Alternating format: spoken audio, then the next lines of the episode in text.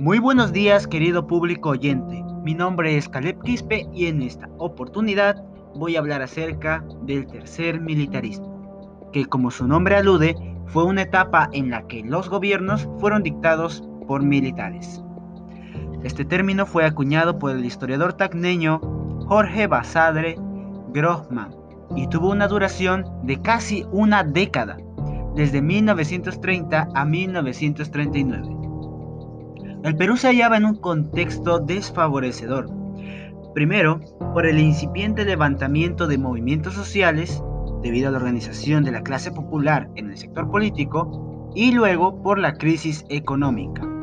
Recordemos que anteriormente el presidente Augusto Bernardino Leguía abrió la economía al exterior, en especial a los estadounidenses, por lo que el país empezó a depender económicamente de Estados Unidos. Esto llegaría a ser un error más tarde, durante el crack del 29, en el que se dio la caída del mercado de valores de la bolsa americana, ocasionando que Estados Unidos cerrara las fronteras con el comercio exterior y aumentando los problemas económicos internos. Fue entonces que, en el año de 1930, una guarnición arequipeña, liderada por Luis Miguel Sánchez Cerro, efectuó un golpe de Estado al presidente Leguía, asumiendo el poder e iniciando el tercer y último militarismo. Sánchez Cerro llegó a comandar una junta militar de gobierno y lo primero que hace es encarcelar a Leguía. También debía encargarse de la crisis económica vigente, lo que dio lugar a la misión Kemmerer, que consistió en la asesoría de un economista estadounidense para evaluar la situación de la moneda y las funciones del Banco de Reserva. Esto ocasiona que en 1931 se cree el Banco de Reserva Central, reemplazando al Banco de Reserva de Leguía.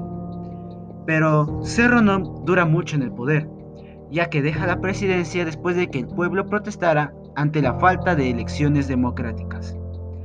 Sánchez Cerro funda el partido Unión Revolucionaria y compite con el partido aprista durante las elecciones generales de 1931, de la cual sale vencedor retornando al poder. Esto no hizo feliz al partido aprista, quienes liderados por Víctor Raúl Aya de la Torre denunciaron un fraude en las elecciones y empiezan a suscitar protestas en todo el país. Para evitar disturbios y mantener la paz social, Sánchez Cerro promulgó la ley de emergencia, que declaraba a todos los partidos opositores al suyo como ilegales, generando una gran insurgencia prista a lo largo y ancho del país. Su gobierno también tuvo un gran rechazo por parte de la población indígena debido a la ley de conscripción vial, ley que determinaba el trabajo obligatorio de jóvenes de entre 10 a 60 años durante una semana al año. En 1932, conocido como el Año de la Barbarie, Sánchez Cerro recibe un disparo por parte de una prista, lo que le perfora un pulmón y lo deja en muy malas condiciones. También se da la captura de Víctor Aya de la Torre y al día siguiente de su apresamiento, los buques del Callao se sublevan en su contra. Esto es reprimido, pero ocasiona el cierre de la Universidad de San Marcos. Además, se da un levantamiento en Leticia, un territorio que Leguía cedió a Colombia, en el que los residentes peruanos de dicha localidad tomaron el puerto en protesta a su forzada pertenencia a Colombia. Esto generó repercusiones más tarde. En el año 1933 se da la promulgación de una nueva constitución, en la cual amplía el periodo presidencial de 5 años a 6 años y prohíbe la reelección inmediata.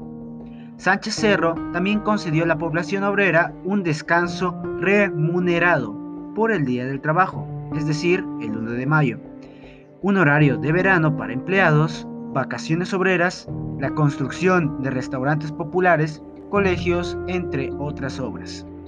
Sin embargo, el 30 de abril de 1933 fue asesinado por un militante aprista llamado Alberto Mendoza Leiva, mientras pasaba revista a las tropas que se enfrentarían a Colombia tras el incidente de Leticia.